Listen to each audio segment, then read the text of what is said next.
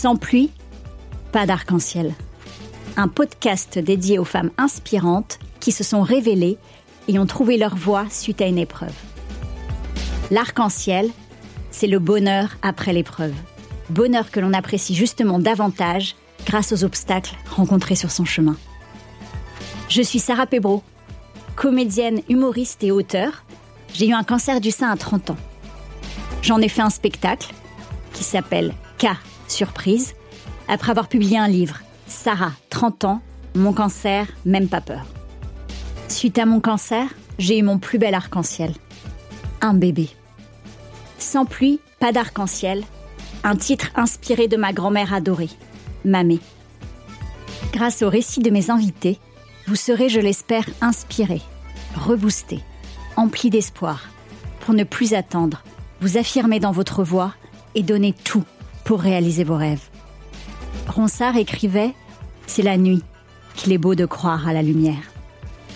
L'épreuve est une occasion donnée pour donner une nouvelle direction à sa vie et réaliser ses rêves. Sans pluie, pas d'arc-en-ciel.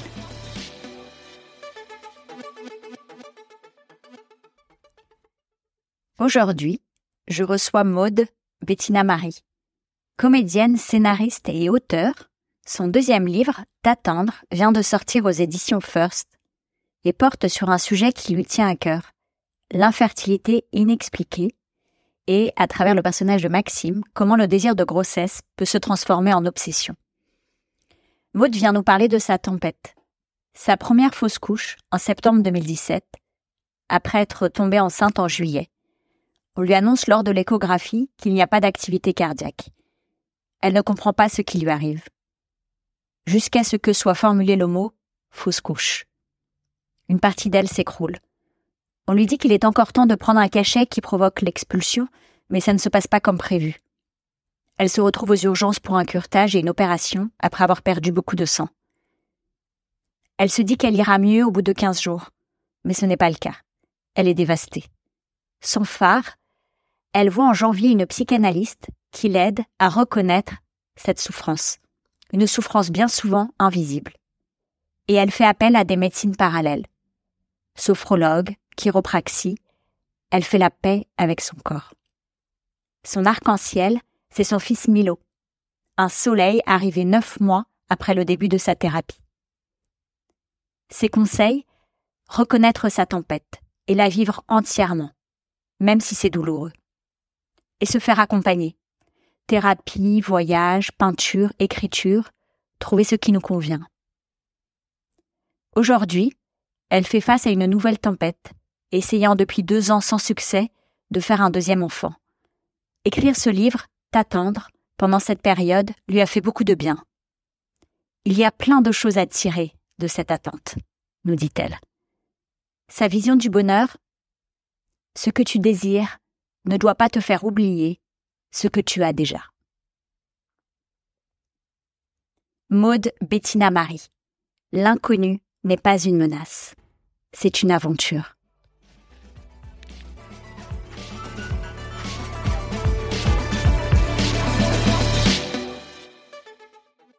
Bonjour Maude. Bonjour. Merci d'être avec moi. Merci de me recevoir. Alors, pour commencer, est-ce que je peux te demander tout simplement de te présenter? Oui, alors je m'appelle Maude Bettina Marie, j'ai 40 ans, je suis comédienne, scénariste, auteur. Euh, j'ai eu deux chaînes YouTube, je dis j'ai eu parce qu'elles sont moins actives aujourd'hui, euh, notamment une qui s'appelait euh, Parlons peu mais parlons et anciennement Parlons peu, parlons cul, qui s'est arrêtée, et la mienne qui s'appelle Maud Bettina Marie, sur laquelle je fais beaucoup moins de trucs parce que voilà, je ne m'y retrouve plus sur ce support, pour des raisons personnelles. Euh, j'ai euh, j'ai écrit euh, deux livres, dont un qui sort prochainement, qui sort le 17 mai qui s'appelle T'attendre et qui traite de, du, du désir de grossesse qui se transforme très vite en obsession et le sujet de fond c'est l'infertilité et notamment l'infertilité inexpliquée. Et euh, j'ai fait aussi un, j'ai écrit un, un, un, film constitué de cinq courts métrages autour de la famille qui s'appelle Family et qui a eu un certain succès puisqu'il a été racheté euh, sur OCS, qui a été, euh, il a été diffusé jusqu'à il y a pas très longtemps sur OCS. Génial. Ouais, et il a été aussi racheté dans plein de salles de cinéma d'arrêt essai, donc il était visible encore récemment au 7 Parnassien à Paris. Voilà. et plein d'autres projets qui arrivent. Top. Et alors, avant de parler de ta tempête, on va revenir un petit peu plus tôt à mhm. ton enfance. Euh, est-ce que tu te rappelles à quoi tu jouais enfant? Ouais, je, je jouais euh, énormément. À, euh, en fait, je m'inventais beaucoup de jeux, disons. C'est euh, marrant parce que j'en parlais avec mon conjoint récemment, mais euh, je, je, passais beaucoup de temps à jouer chez une tante que j'adorais, qui est malheureusement décédée. Et je lui dis, je, faisais la comparaison avec mon fils qui, j'ai l'impression, croule sous les jouets. Et ça fait un peu discours de vieux, mais je me disais, c'est marrant parce qu'à son âge, j'allais chez ma tante et elle ouvrait son armoire et paf, pendant une heure, j'étais vendeuse. Euh, elle me mettait des tasses euh, sur la table et paf, pendant une heure, je faisais semblant de, de, de faire des tasses en céramique. Enfin voilà, il y avait beaucoup beaucoup de trucs euh, qui, qui partaient d'un objet et, une histoire qui était imaginée à partir de cet objet. Mais après, sinon, les Barbie, les Playmobil, enfin les classiques, mais toujours autour de d'histoires inventées en tout cas, je pense. Tu racontais déjà des histoires. Ouais, je me racontais des histoires. Je criais très fort aussi. J'étais très investie ah dans mes histoires. Mais t'étais engagée. Ouais, comédienne aussi, voilà. voilà. Présente. Et donc, bah, ça fait peut-être le lien, parce que je ne sais pas si tu voulais déjà euh, être comédienne du coup à l'époque. Est-ce que tu te rappelles quels étaient tes rêves Alors, toute petite, euh, je faisais de la danse classique, donc je voulais être danseuse étoile, comme beaucoup de petites filles, je pense, qui étaient danseuses étoiles. Et après, j'ai compris euh, à quel point la danse classique, c'est l'armée. Donc ça ne me plaisait pas du tout. j'ai continué la danse, mais pas du tout euh, de manière professionnelle. Par contre, je suis très vite venue euh, au théâtre. J'avais 13 ans et euh, je crois qu'à partir de là, ça m'a plus quitté. Je ne me voyais pas faire autre chose. L'écriture est venue vers. en fait, j'ai toujours écrit. J'avais des journaux intimes, donc finalement, l'écriture a toujours été, a toujours fait partie de ma vie mais euh, ça s'est dessiné euh, de manière plus pro, on va dire. Quand j'avais 19 euh, ans, j'ai écrit une première pièce de théâtre, qui était une petite pièce de théâtre, qui s'appelait La planète Terre, T-A-I-R-E, et qui parlait des non-dits. Et, et à partir de là, je, je, je me suis dit, ok, je ressens autant de plaisir dans l'écriture que dans le jeu. J'aurais du mal à choisir. Puis en grandissant, je me suis dit pourquoi est-ce que j'aurais choisir Après tout, je peux faire les deux. Et, euh, et, en fait, j'ai compris que c'est le, le, le, processus créatif qui me plaît, quoi. C'est-à-dire, c'est euh, c'est pas qui me plaît, c'est qui, qui me rend vivante. C'est plus que ça. Et c'est le, c'est la création de monde en fait. Du coup, c'est marrant parce que ça rejoint un peu finalement ce qu'on faisait quand on était enfant. C'est intéressant ah bah, cette question parce que de revenir à quelque chose de, dans l'enfance. Il peut y avoir des des liens euh, possibles avec des trucs qu'on fait adultes, quoi. Ouais, complètement. Ouais, ouais. On est déjà là, en fait, après. On est, ben oui. les, petites cases se rajoutent. C'est ça. Mais si on s'écoute un peu et mm. qu'on qu'on arrive à être suffisamment libre et à s'écouter, peut-être que c'est assez cohérent, quoi. Ouais.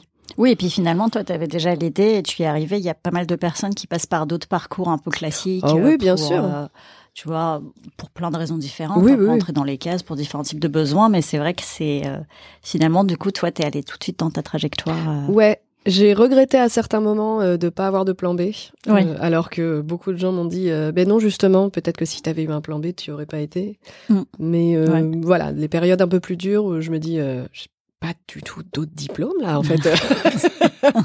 je, je, je, je, vois pas. Je vis avec un, un, garçon qui est euh, aussi comédien, producteur et qui est aussi compositeur et qui lui, quand j'ai rencontré, était psychologue. Donc ah euh, oui. donc lui, il a fait l'autre chemin. donc il a toujours, euh, il a toujours quand même ce, ce truc avec l'écoute et du coup, quand il, aimerait beaucoup écrire et quand il se met à écrire, évidemment, il y a une justesse dans la psychologie des personnages. Ah ouais, j'imagine. Ouais, ça c'est cool. mais c'est vrai que voilà, il est il est passé d'abord par, euh, par ce parcours-là. Et en fait, euh, moi, non, pas du tout. J'ai fait rien d'autre chose que ça. Donc, enfin, c'est déjà pas mal. Hein non, non, c'est super, c'est super. Mais par contre, euh, il n'y a, pas, y a pas d'autre choix. J'ai pas d'autre choix que, que ouais, il faut que ça marche, quoi. Voilà. Eh ben, ça marche. Je te suis du bois, que ça continue.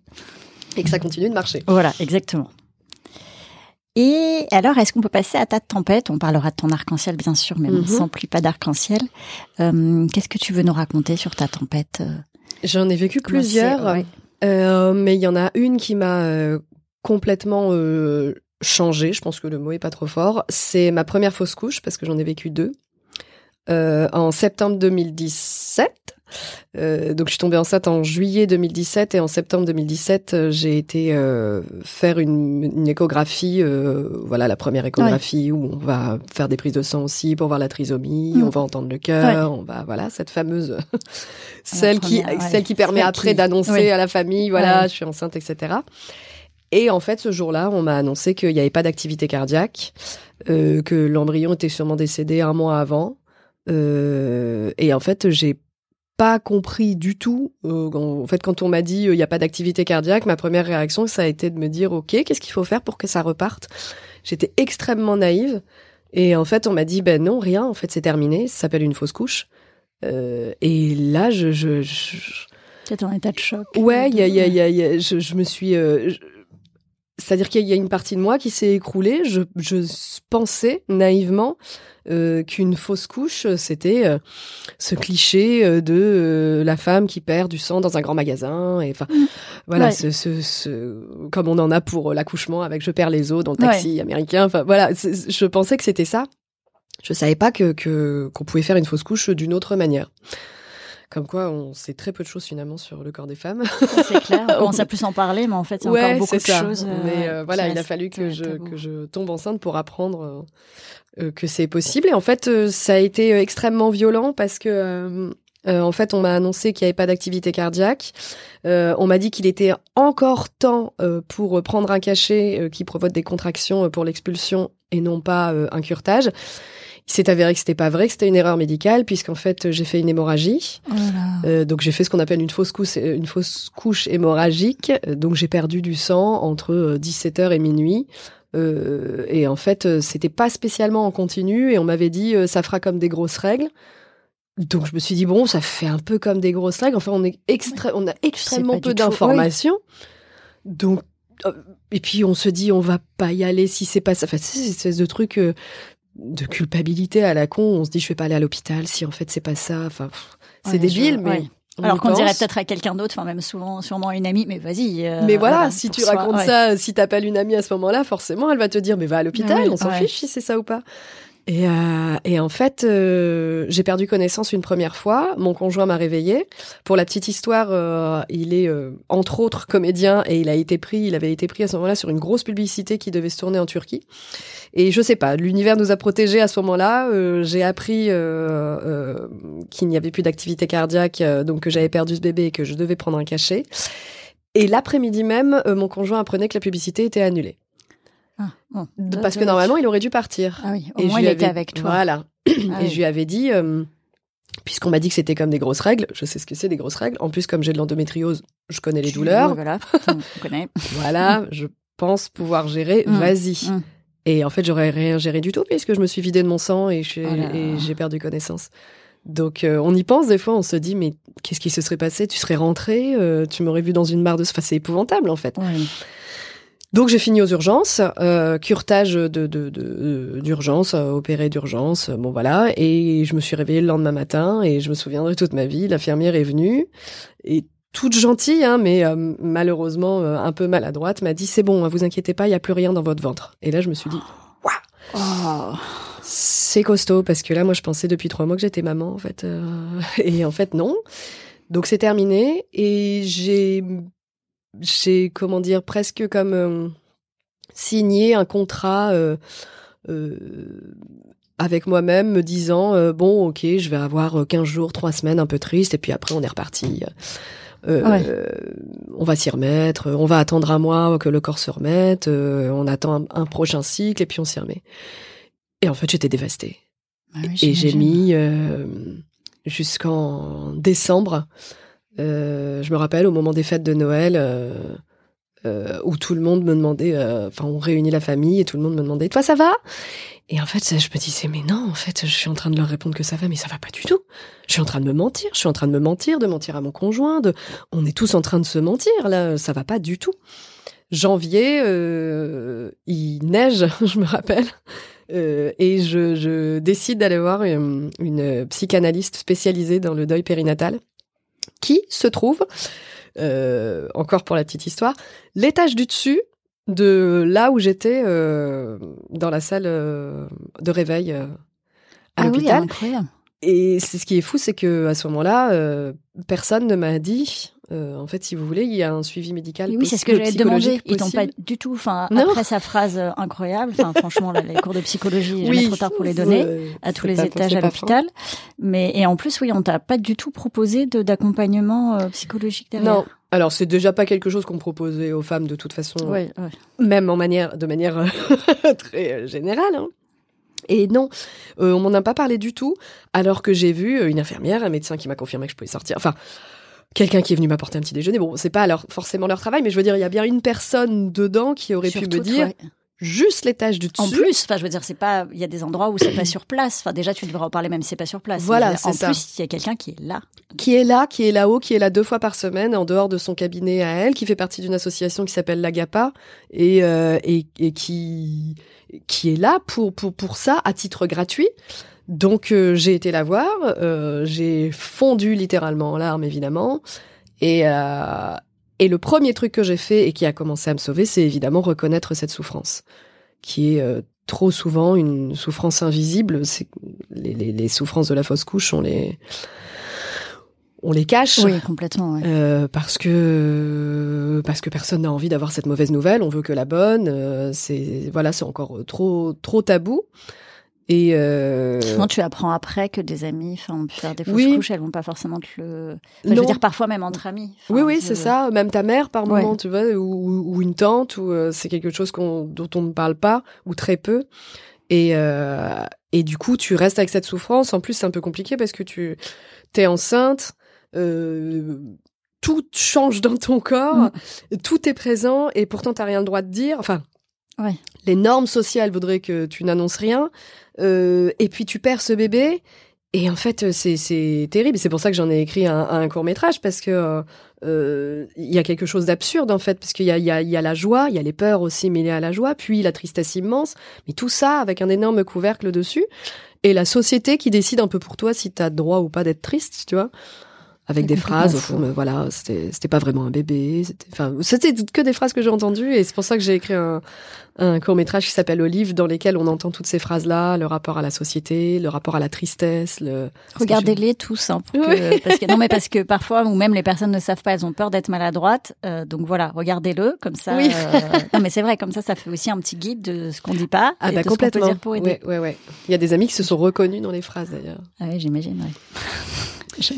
Donc euh, du coup, euh, thérapie euh, pendant 9-10 mois, euh, puisque je suis tombée enceinte au dixième mois. Et en fait, euh, donc c'est une thérapie de 9 mois, donc c'est marrant quand même. Euh, le clin d'œil Ah de, oui, ouais. de quand même accoucher de quelque Le temps, chose. oui, complètement. Mais c'est ça aussi. Oui, finalement. Et, euh, et donc, en dehors de cette psychothérapie, j'ai rencontré. je me suis ouverte un peu à tout ce qu'on appelle les médecines parallèles.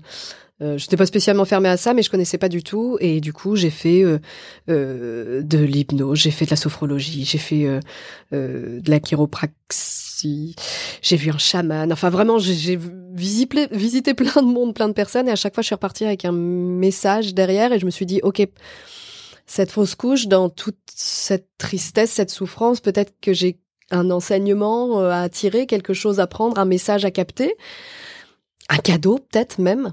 Euh, et évidemment, au mois de janvier, j'étais incapable de le voir, et un peu plus tard, euh, oui, et aujourd'hui complètement. Et en fait, au mois de mai, euh, donc j'ai de l'endométriose. euh, ça, au mois de mai je, 2018, donc je ne le savais pas encore. Et je pars à Cuba et j'ai des douleurs atroces. Vraiment des trucs où je me dis, je vais rentrer en fait, parce que c'est terrible. Euh, des douleurs de règles en fait. Ouais. Et j'en parle à ma psy et euh, parce que j'avais quelques douleurs de temps en temps quand je parlais. Elle me dit ça peut être votre corps qui se souvient, qui s'anime un peu, Mm. etc. Et là, elle me dit quand même il faudrait aller faire des examens pour voir s'il n'y a pas eu une conséquence de cette fausse Ouais, c'est- couche. ouais, quelque s'est marqué quelque part, ouais. je sais pas. Et en fait, je passe une IRM et j'apprends que j'ai de l'endométriose. En plus du deuil de la fausse couche, je commence à me dire, euh, ok, je suis en, en guerre contre mon corps là. En fait, qu'est-ce qui se passe? Il m'abandonne complètement. Je, je, veux bien essayer de rester la plus positive possible, mais là non. Donc on me parle. Beaucoup, ouais, ouais c'était lourd. Ouais. Donc on me parle de hum, d'opération, euh, d'aller euh, gratter les lésions, de reprendre un rendez-vous, de fin. Et en plus, je m'entendais pas du tout à ce moment-là avec ma gynécologue parce que quand je lui avais dit que j'allais passer une IRM pour l'endométriose, elle m'avait dit oui, bah d'accord, bah, si ça vous fait plaisir. Alors qu'elle connaissait mes, oui, encore une fois. Merci les médecins. Dénigrement total. Donc je l'ai faite euh, sans ordonnance de sa part. J'ai été la payer euh, de ma poche cette IRM. Et euh, et en fait, je suis rentrée dans le cabinet d'une chiropracteuse à l'époque que, que, je voyais régulièrement, en colère totale contre mon corps, et elle m'a donné deux conseils qui m'ont qui ont été le début de mon arc-en-ciel du coup. Elle m'a dit euh, il faut incarner cet enfant que vous avez perdu parce que sinon vous allez jamais avancer.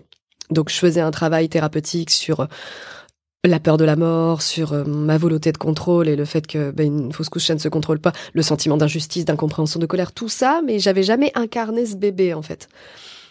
Donc euh, elle m'a dit incarnez-le de la manière dont vous que vous voulez quoi, et puis donnez-lui un prénom, parlez-lui, enfin faites-lui un vrai euh, une vraie célébration euh, d'adieu, etc. Et faites la paix avec votre corps. Pareil, de la manière que vous que vous avez choisi, qui vous semble la plus juste. et j'ai fait les deux. Et un mois plus tard, je suis tombée enceinte. Génial. Voilà. Donc c'était euh, c'était un bel arc-en-ciel, Ah oui. c'était un beau soleil qui se lève après l'ombre. C'est voilà, Un très bel arc-en-ciel. ouais, qui s'appelle Milo. Milo. Milo, le bel arc-en-ciel. Voilà. Oui, c'est un bel arc-en-ciel. Qu'est-ce que hum, tu dirais à hum, quelqu'un qui serait euh, qui serait dans la tempête aujourd'hui et qui aurait pas ni son euh, ni son soleil ni son arc-en-ciel à Mm. l'horizon euh, Qu'est-ce que tu donnerais comme conseil pour euh, Qu'est-ce que je me même donnerais comme Ouais. conseil puisque là je traverse à nouveau une tempête avec euh, ce- cette infertilité puisque ça fait deux ans qu'on essaye à nouveau de enfin de faire un deuxième Ouais. enfant euh, avec mon conjoint et que là je me reconfronte à, à mon corps ou autre chose, j'en sais rien, mais en tout cas je me reconfronte à cette euh, absence totale de contrôle de quelque chose qui me dépasse et sur lequel j'ai pas de prise et c'est très compliqué pour moi qui suis assez contrôlante. Euh, c'est euh, c'est assez délicat de, de euh, j'ai toujours tendance à me dire euh, qui je suis moi pour euh, pour aller donner un conseil à quelqu'un qui traverse quelque chose de très fort mais évidemment je, je dirais que le premier truc et qui, qui m'a sauvé à l'époque et qui me sauve encore actuellement euh, concernant cette infertilité, c'est de reconnaître euh, sa tempête. il y a des tempêtes qui sont plus évidentes. J'imagine que voilà, quand tu perds ta mère, il n'y a pas besoin d'un Mm. schéma pour pour se dire euh, je suis triste. Ouais, Ça c'est ouais. c'est euh, admis par la société, c'est ignoble, mais c'est alors qu'il y a d'autres tempêtes. euh, comme un burn-out par exemple dont on Mm. parlait tout à l'heure euh, qui sont plus peut-être plus difficiles à, à admettre et euh, on parle souvent d'accepter je pense que vraiment de l'accueillir euh, si dans un premier temps c'est trop dur d'accepter de l'accueillir et de la reconnaître je pense que c'est un premier pas vers la, la, la guérison. Vers l'arc-en-ciel Ouais, vers la lumière. Euh, parce que finalement, euh, reconnaître sa souffrance, euh, reconnaître sa tempête, reconnaître ce qu'on ressent, c'est se respecter.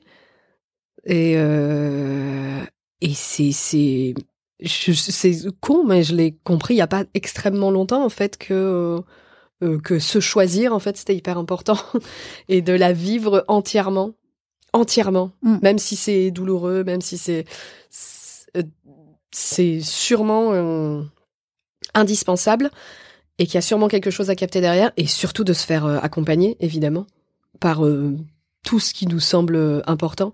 Si c'est une thérapie, c'est une thérapie. Si c'est euh, un voyage, c'est un voyage. Si c'est faire de la peinture, c'est de la peinture. Et euh, évidemment, je ne peux que conseiller l'écriture. Ouais, oui.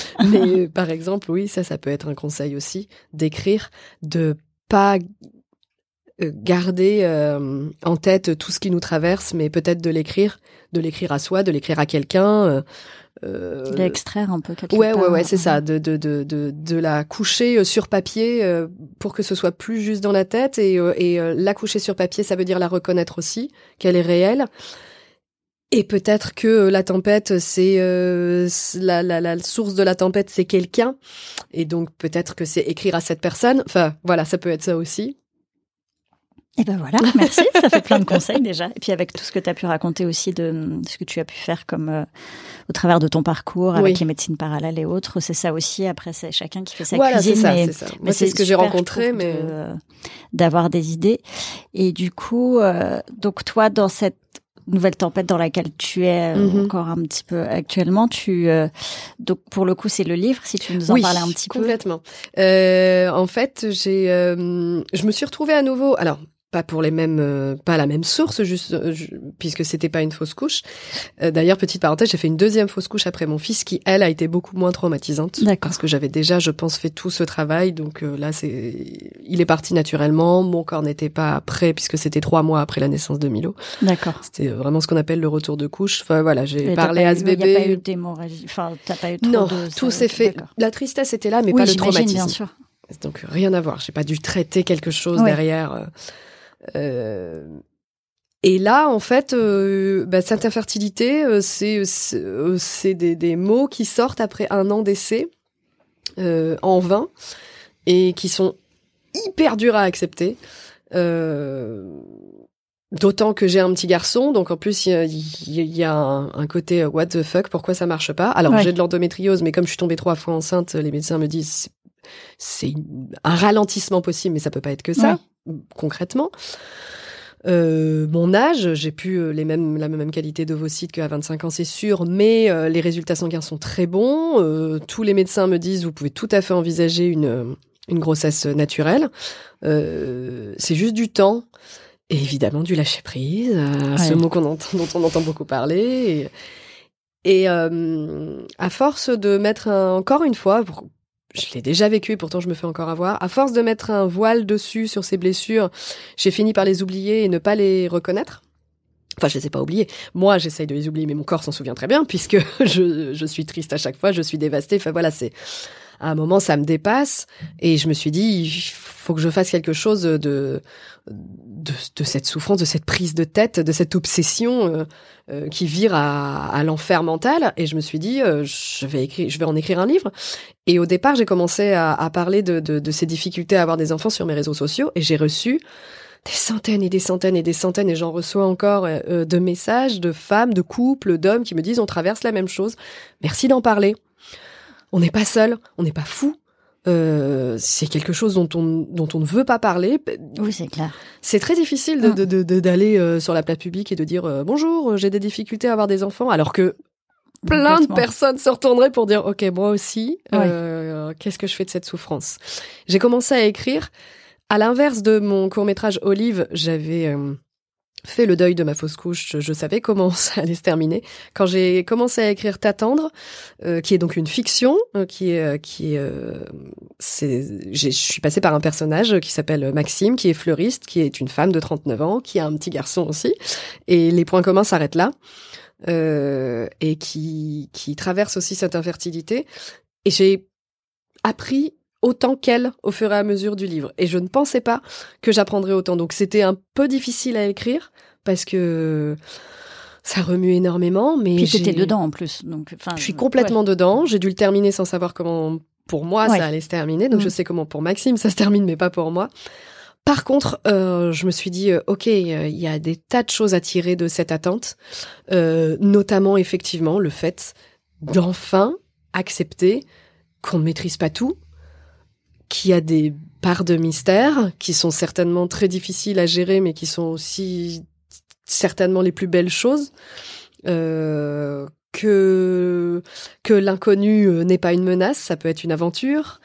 Euh, que enfin voilà il y a plein de de choses que j'ai compris au plus j'écrivais que ma vie n'est pas euh, merdique euh, parce qu'on quand on désire quelque chose ou quelqu'un très très fort on a tendance à oublier ce qu'on a déjà et ce qui est déjà là.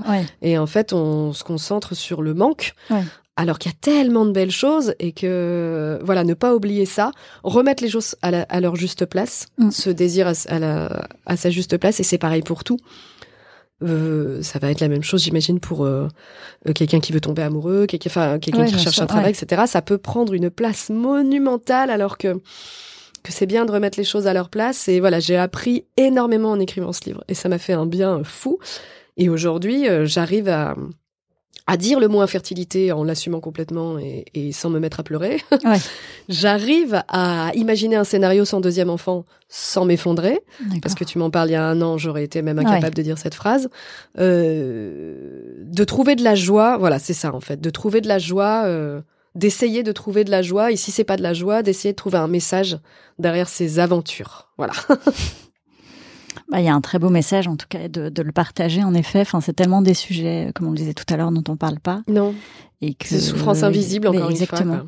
quoi. Et Sûrement parce que c'est féminin. Oui, c'est ça. Et puis que, et puis c'est, des sujets très méconnus par les personnes, enfin, soit qui souhaitent pas d'enfants, soit qui sont pas Oui. de problèmes de fertilité, qui sont, euh, Oui, c'est ça. C'est euh, en fait avant de, de le vivre, mais comme la fausse couche, euh, avant de le vivre, je savais pas qu'on pouvait en souffrir. Mm. Je, je, je me doutais que quelqu'un qui souhaite un enfant et qui a des difficultés, c'était un peu compliqué. Je ne savais pas que ça pouvait être à ce point. Je savais pas que ça pouvait être une telle souffrance. Vraiment, le mot est, est juste souffrance, désespoir. euh, oui, c'est c'est bien de de le reconnaître. complètement. Puis je, je pense qu'après de parler, enfin comme tu as pu en parler, je sais pas si tu en parles aussi dans ton livre de la, la maladresse que peuvent avoir certaines personnes sur ce sujet-là. Et je trouve qu'en plus quand tu en as, que tu as déjà un enfant, il y a le côté bah Oui, ça va. C'est exactement pour ça que, que je lui ai mis aussi un enfant comme moi, parce qu'en plus de cette souffrance, il y a toute la culpabilité. Il y a, euh, j'ai ressenti ce côté, euh, mais je vais pas aller me confier là-dessus. Il y a forcément des gens qui vont me dire, mais de quoi elle se plaint Elle a déjà un enfant. Et que je comprends. Oui, complètement. Mais c'est c'est après de remettre, enfin comme tu disais, enfin chacun a sa souffrance, C'est et ça. son chemin. C'est, c'est d'arriver à se dire, euh, je, je veux, je, oui, j'entends que j'ai déjà un enfant, et mais par contre la souffrance est vraiment là.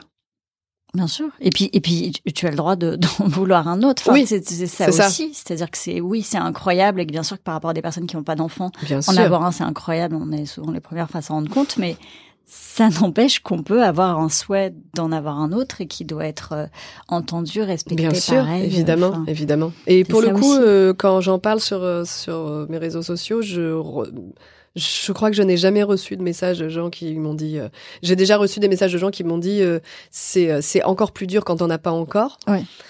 Bien Euh, sûr, ouais. ça c'est sûr, j'entends. Mais mais par contre, ces personnes-là me l'ont jamais dit. Donc arrête de te plaindre. Ah ouais, non, non, mais c'est heureusement. les- Ouais, ouais, c'est clair. Chaque souffrance Ouais, est légitime. Bah Il n'y a oui, pas de, de, de Bien baromètre de euh, toi oui, toi moins, toi Ouais, non. oui, c'est clair. Surtout que pour le coup, euh, ce que je décris dans le livre, dans tous les cas, euh, avec ou sans enfant, et même si c'est un troisième ou un quatrième, l'attente est la même. Enfin, c'est c'est Ah, bien sûr. les étapes, disons, euh, de de de vie de ça, c'est-à-dire au moment où tu vas chez le médecin, au moment où on te demande de faire des tests, le moment où tu, etc., etc., où on te demande de lâcher prise ou, ou de d'entamer une PMA ou de tout ça, c'est les mêmes, c'est les mêmes étapes, quoi. C'est ça. C'est important que voilà que tout le monde entende qu'on a le droit d'avoir chacun nos nos combats, chacun Bien nos sûr. combats et, et nos souffrances et tout ce qui va avec. Est-ce que tu as un mantra préféré? J'en ai plein. Alors, tu peux en citer plusieurs. Il y en a un qui Euh, sera le nom de l'épisode pour le. Il y en a. Eh ben, euh, il y a une phrase que je dis euh, dans le. J'hésite entre deux. Euh, Il y a deux phrases que je dis dans le livre qui m'ont beaucoup fait avancer moi, qu'on m'a dites et que j'ai repris dans le livre. C'est l'inconnu n'est pas une menace, c'est une aventure. Et ce que tu désires ne doit pas te faire oublier ce que tu as déjà. C'est vraiment deux mantras en ce moment qui me guident pas mal. Ils sont très forts, Mm. les deux. Mais ils racontent plein de beaucoup. choses. quoi. Et est-ce qu'il y a un livre qui a changé ta vie? Alors peut-être le tien. plein. hein, mais Oui. le mien. Euh, il me fait beaucoup avancer, il m'a fait beaucoup avancer. Mais indépendamment du mien, euh, il y en a tellement. Euh, mais j'ai terminé un livre là euh, d'une psychanalyste qui s'appelle Alice Miller, je sais pas si tu connais, une grande psychanalyste américaine, qui a été un peu controversée parce qu'elle est très cash, disons. Elle a des propos très euh, bon, voilà. euh, durs par moment, euh, mais elle a écrit plein de livres et notamment un livre qui s'appelle Notre corps ne ment jamais, euh, qui m'a beaucoup beaucoup remué et qui parle du hum, que d'après elle le quatrième amendement, à savoir tu honoreras ton père et ta mère, a foutu en l'air une partie de l'humanité. Euh, parce que en fait si les gens euh, euh, y compris même des tueurs en série, c'est pour ça qu'elle peut être un peu controversée, avaient accepté le fait que enfin avaient travaillé disons euh, sur le fait qu'ils sont pas obligés d'honorer leur père et leur mère parce qu'ils leur ont donné des mauvais traitements ou parce qu'ils n'ont jamais donné de preuve d'amour et eh ben peut-être qu'il y a plein de moments dans l'humanité où la Terre se serait euh, portée mieux, en gros, euh, parce que on aurait écouté les signaux de nos corps qui ne mentent jamais. Mm. Euh, et elle donne plein plein d'exemples comme ça de gens qui ont été maltraités et pas forcément maltraités à base de coups et tout ça, mais même l'ignorance, l'indifférence totale dans toute son enfance peut être une forme de maltraitance ah, évidemment.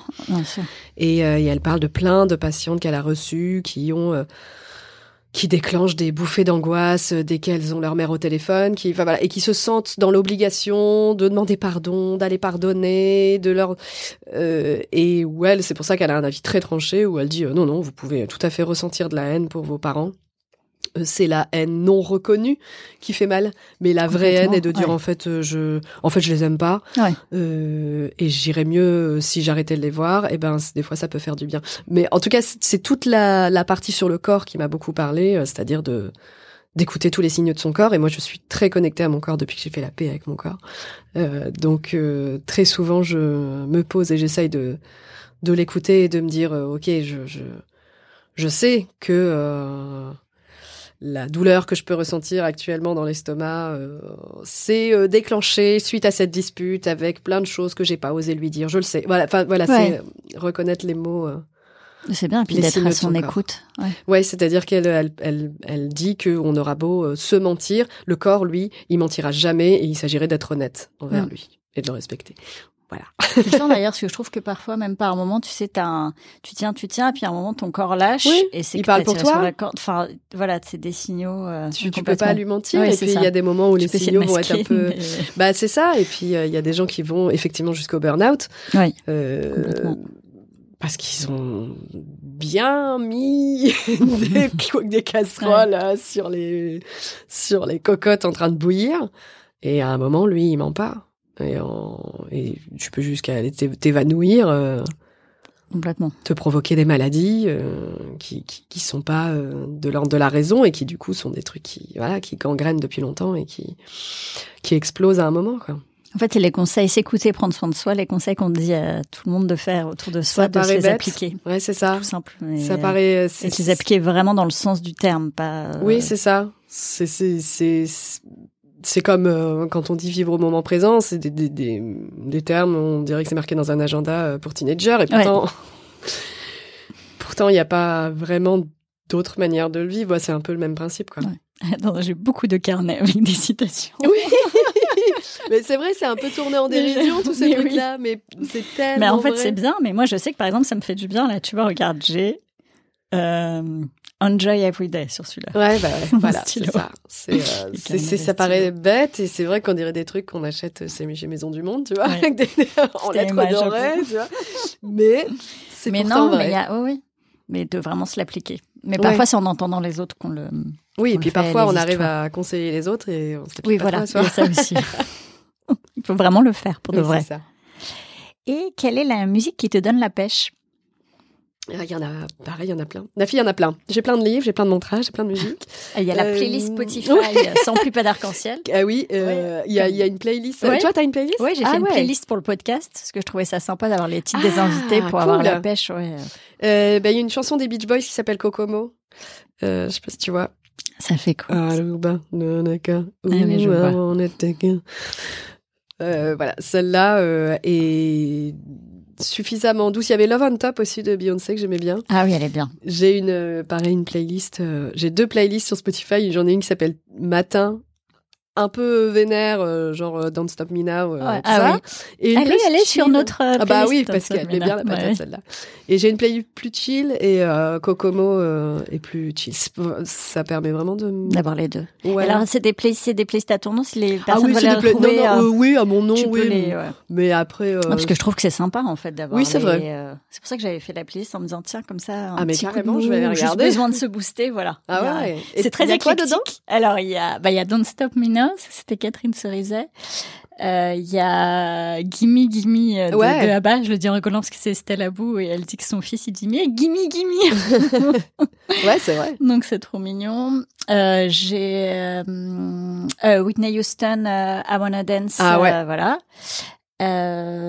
Qu'est-ce qu'on a d'autre? Ouais, on en a des pas mal. Hein. On a Aurora. Ah, Euh, d'Aurora, ça c'était Lou Howard. qui est- Ah, Aurora, c'est su- elle est, il est super le titre. Ça va me revenir ou pas, mais euh, c'est dans la playlist.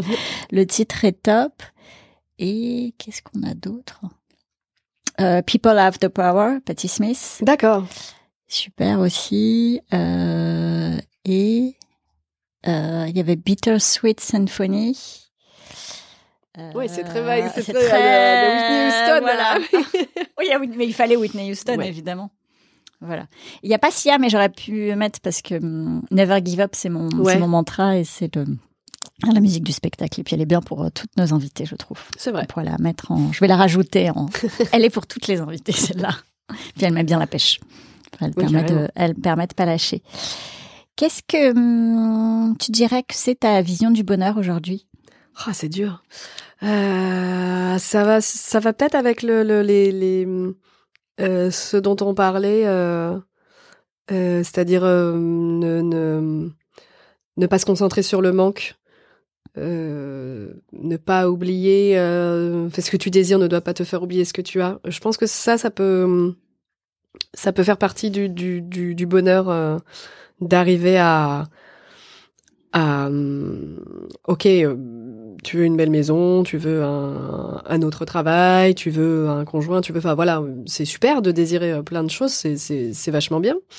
Mais de ne pas re- remettre le bonheur à plus tard parce que sinon on fait que ça. Je serais heureuse quand je saurais Mm. ça je serais heureuse si j'étais là je serais heureuse si et c'est c'est c'est dommage parce que c'est potentiellement passer à côté de plein de petits bonheurs euh, qui qui ont peut-être des voilà des bulles à ajouter euh, dans la journée sombre mais euh, tu vois aussi cet exercice pareil on dirait un exercice de développement personnel à la con mais de noter euh, des choses chouettes dans ta journée en fin de en fin de journée avant de te coucher c'est des trucs qu'on fait aussi avec mon fils pour euh, se rappeler dans une journée pas cool, euh, admettons si on s'est mal levé, on a raté je sais pas quoi, on devait aller faire ça, finalement on peut pas, il pleut à verse, on est tombé en panne, enfin voilà.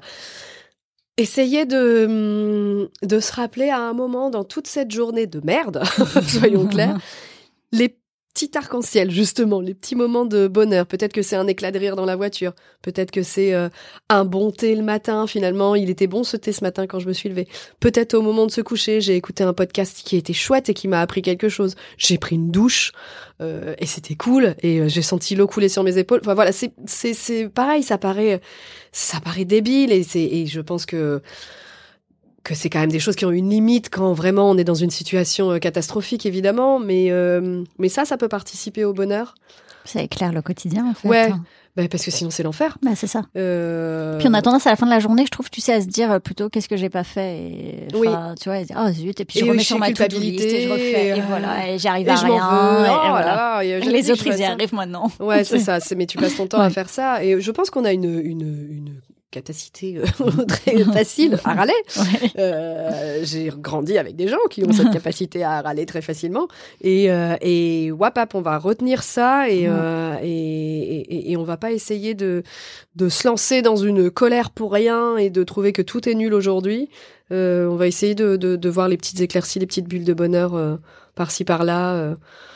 Finalement, euh, voilà, le bonheur, c'est pas forcément euh, de prendre un avion et de partir aux Seychelles et de rien faire et tout ça. Ça peut être juste de se faire un bon thé avec des gens euh, qu'on aime bien. Ça peut, ça peut être déjà cool.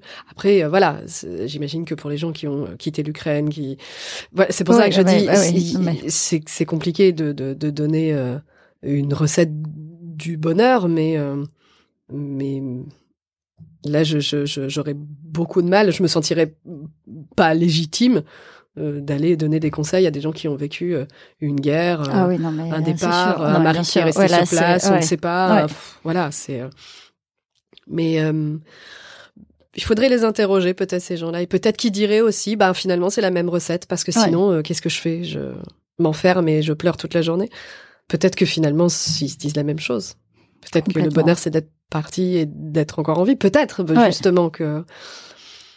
Je sais pas, mais ce serait intéressant de poser avec sa famille. Ouais, c'est ça. mes invités. Ouais. Est-ce qu'il hum, y a un petit mot de la fin ou quelque chose que tu voudrais partager avec nous, soit, soit par rapport à ton livre ou c'est euh, oh, oui, euh, il, sort le 17 mai. Je ne sais pas quand est-ce que sera diffusé. Eh ben, euh, je pense que le, on va le diffuser, c'est le lundi juste après. Comme ça, il sera déjà en ligne. D'accord. Donc il, sera, déjà en ligne et en, pardon et dans les bacs. Ça. Hein, il sera tout le réflexe en ligne. il sera effectivement en ligne dans, et, et dans toutes les librairies. Commandez dans vos librairies. Ouais, c'est ça. Allez voir dans les librairies. et mais sinon il s'appelle T'attendre, euh, avec un sous-titre qui s'appelle, qui, qui, où il y a marqué euh, Quand l'envie de grossesse se transforme en obsession. Et c'est une fiction, euh, et c'est un, un livre écrit sous forme de journal intime, dans lequel Maxime, qui ne savait pas à qui confier cette souffrance, se confie à son futur bébé qui tarde à arriver. D'accord. Donc elle lui parle. Euh, et c'est, c'est vraiment un journal intime puisque c'est écrit en manuscrit. D'accord. Et le, livre euh, est un peu un livre-objet, une espèce de mise en scène de livre, puisque le, les pages, euh, l'écriture, les couleurs, etc., évoluent en fonction du parcours émotionnel du personnage aussi. D'accord. Voilà, ah, donc on traverse euh, son histoire, et puis, indépendamment de, du sujet qui est l'infertilité, il y a le fait que toutes ces convictions de départ, euh, à savoir euh, j'ai toujours tout réussi dans la vie, euh, dans ma famille, on réussit tout, j'étais bonne élève. et ben ça marche pas toujours comme ça. Et, et c'est un peu, c'est un des messages du livre, c'est-à-dire parfois dans la vie, c'est pas parce que tu appuies sur le bon bouton ou que tu la bonne formule que ça va marcher. C'est pas ce qu'on apprend à l'école. On nous apprend même dans la vie professionnelle à être performant. Et ben là, c'est pas une question de performance. Et du coup, il y a peut-être quelque chose aussi à tirer là-dessus. C'est une question de, de sûrement de, lâcher prise et d'accepter que. Il y a des choses qu'on ne contrôle ouais, il y a des choses qu'on contrôle pas et, que c'est sûrement chouette aussi. Euh, mais voilà, il y a beaucoup de choses qui sont remises en, question et puis il y a des secrets de famille qui sont révélés. Donc il y a des choses positives par rapport à cette attente. Euh, voilà. c'est une belle leçon de vie en tout cas. Ça donne envie. À la fin.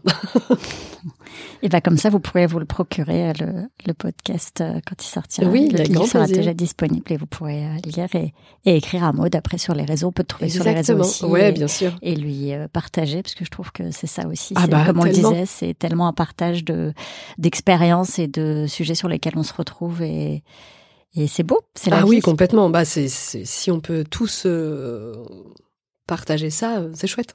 Ouais. Bah, merci beaucoup, Maud. Merci à toi. Prends soin de toi. Oui, toi aussi.